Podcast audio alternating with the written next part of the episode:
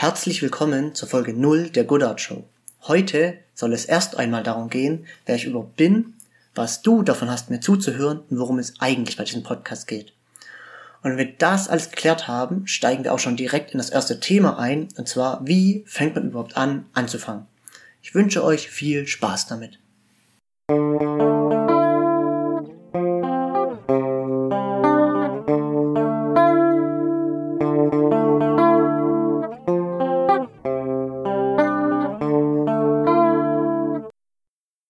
Jetzt natürlich die Kernfrage, wer bin ich überhaupt? Ich heiße Axel, ich studiere im Moment Wirtschaftsingenieurswesen und ich bin sehr kommunikativ. Dementsprechend eignet sich auch ein Podcast natürlich perfekt für mich. Dadurch bin ich auch sehr gern mit Freunden unterwegs, beziehungsweise einfach generell unter Leuten. Ich brauche aber auch einfach mal meine Zeit für mich, um mal abzuschalten, ein bisschen zu reflektieren und zur Ruhe zu kommen. Meine Interessen sind auf jeden Fall die Musik, ich spiele sehr gerne Gitarre, ich schreibe da auch eigene Lieder mit einem Kumpel zusammen. Des Weiteren interessiere ich mich fürs Gründen und versuche auch etwas Eigenes auf die Beine zu stellen mit einem anderen Kumpel. Ob das dann am Ende der Weg ist, wird sich zeigen, aber ich bin da auf jeden Fall sehr guter Dinge. Des Weiteren mache ich auch sehr gerne Sport. In der Zwischenzeit alles draußen, soweit es das Wetter zulässt. Und beim letzten Punkt wird sich jetzt der eine oder andere denken, ha, wusste ich's doch, der Esoteriker. Aber ich äh, meditiere auch und ich empfehle das auch jedem mal, das zumindest auszuprobieren ob das dann einem taugt, das muss jeder für sich selber entscheiden, aber mich hat es echt weitergebracht und deswegen mache ich das jetzt auch täglich.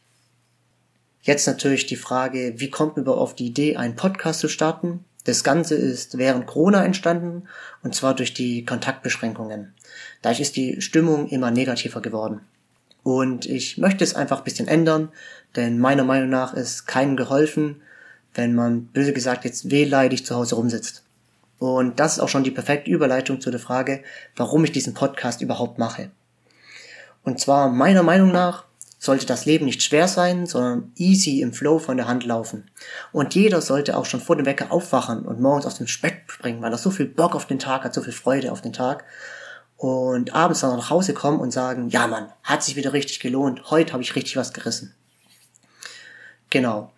Jetzt, was werde ich dann überhaupt hier erzählen? Ähm, zu Beginn, ich bin selber noch nicht dort angekommen, wo ich hin möchte und ich habe definitiv auch nicht die Weisheit mit Löffeln gegessen.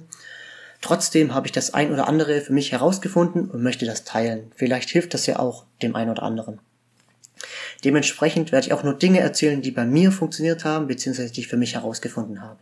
Und ich werde auch meine Gedanken zu gewissen Themen teilen. Ich habe einfach die Hoffnung, da den einen oder anderen äh, zu motivieren, vielleicht auch sogar zu inspirieren, das Beste aus sich und seinem eigenen Leben herauszuholen. Und jetzt kommen wir auch schon direkt zum ersten Thema.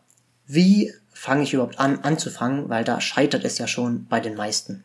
Ist bei mir äh, genau das gleiche. Und zwar gibt es da diese 72-Stunden-Regel, die besagt, wenn du innerhalb von 72 Stunden nicht angefangen hast, dann ist die Wahrscheinlichkeit, dass du noch anfängst, eher gering.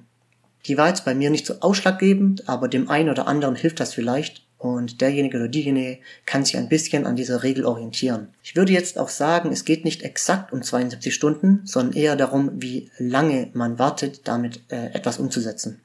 Weil umso größer werden die Hürden. Die sind dann auch eher innerer Natur. Äh, zum Beispiel die Anfangsmotivation sinkt. Das bedeutet dann, es kostet einen schon viel mehr Energie, sich überhaupt hinzusetzen. Und was bei mir oft ist, ist die Komfortzone, die reinkackt. Ähm, weil das sind einfach oft Dinge, die neu für einen sind, beziehungsweise Dinge, die man oft äh, nicht so oft gemacht hat. Und das kostet dann einfach schon mehr Anstrengung, sich überhaupt hinzusetzen. Ob das jetzt der Anruf beim Arzt ist oder ein Businessplan schreiben, ist da ja erstmal egal. Generell muss ich auch sagen, dass bei mir die Dinge so schwer sind, wie ich sie mir auch selber mache. Jetzt, was meine ich genau damit?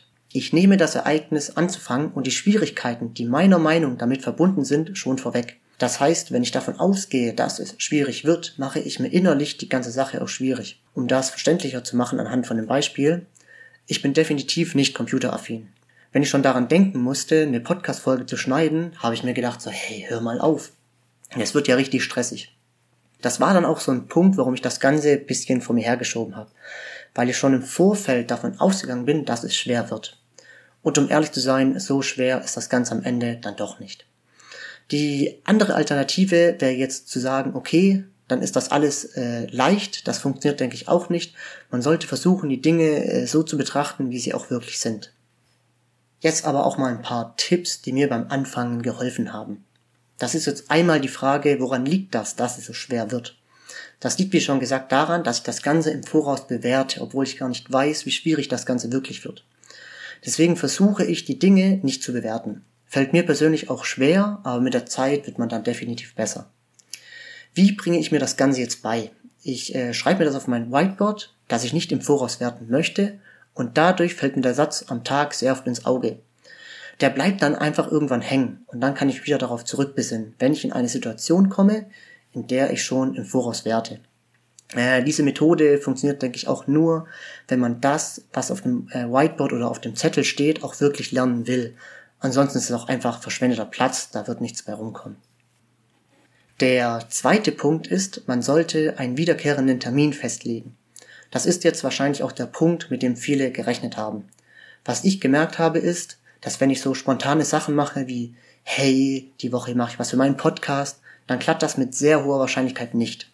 Liegt daran, dass ich so viele andere Sachen toll und interessant finde, dass ich mir dann gar nicht die Zeit dafür nehme. Und man muss sich für die Dinge, die man erledigen möchte und die einem wichtig sind, einfach auch die Zeit nehmen. Das bedeutet, ich blocke mir die Zeit im Kalender für die Sachen, die ich erledigen möchte. Und ich muss sie dann natürlich auch beschützen, weil sonst kommt der eine Kumpel, hey, lass mal an See gehen, der andere dies, das, Party, wie es halt immer ist. Ich denke, die meisten werden das kennen. Und da muss ich einfach standhaft bleiben und dann darf sich hier auch nicht die Butter vom Brot nehmen lassen. Sonst kann ich noch so viel terminieren. Wenn ich bei jeder kleinen Ablenkung klein beigebe, dann kann ich das natürlich auch direkt sein lassen. Und der dritte Punkt, und das ist auch der Punkt, der erklärt, warum für mich die 72-Stunden-Regel nicht wirklich ausschlaggebend ist, ist, dass bei mir immer erst das Sein vorhanden sein muss, bevor ich bereit bin, aktiv etwas zu leisten. Das bedeutet, ich arbeite daran, mich dahingegen zu entwickeln, dass das Sein zu dem passt, was ich leisten möchte. Und das Ganze braucht natürlich Zeit. Da darf man sich jetzt auch nicht innerlich stressen.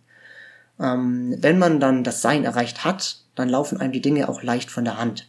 Das schützt äh, dann einen einfach davor, in diese Hasselkultur einzutauchen, in der man nur etwas gerissen bekommt, wenn man in Anführungszeichen hart arbeitet. Ähm, meiner Meinung nach sollte man nicht hart arbeiten, sondern mit Spaß bei der Sache sein.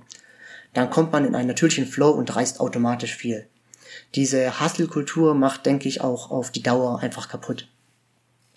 Jetzt steht natürlich noch die Frage im Raum, wie schaffe ich es, mein Sein dahingehend zu entwickeln, dass ich dann auch im Endeffekt wirklich bereit bin zu leisten? Die Antwort ist recht simpel und zwar äh, meditieren.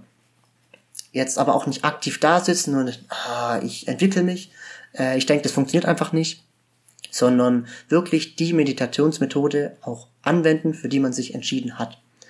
Um ein paar Meditationsmethoden zu nennen, ich denke gerade für Anfänger gut geeignet sind geführte Meditationen ohne jetzt Werbung machen zu wollen, die Headspace-Serie auf Netflix ist da ziemlich gut geeignet. Ansonsten gibt es auch ganz viele auf YouTube und es gibt ja noch diverse andere Apps, die einen da unterstützen. Weiterhin, was ich noch ausprobiert habe, ist auf jeden Fall die Atemmeditation und die Vipassana-Meditation.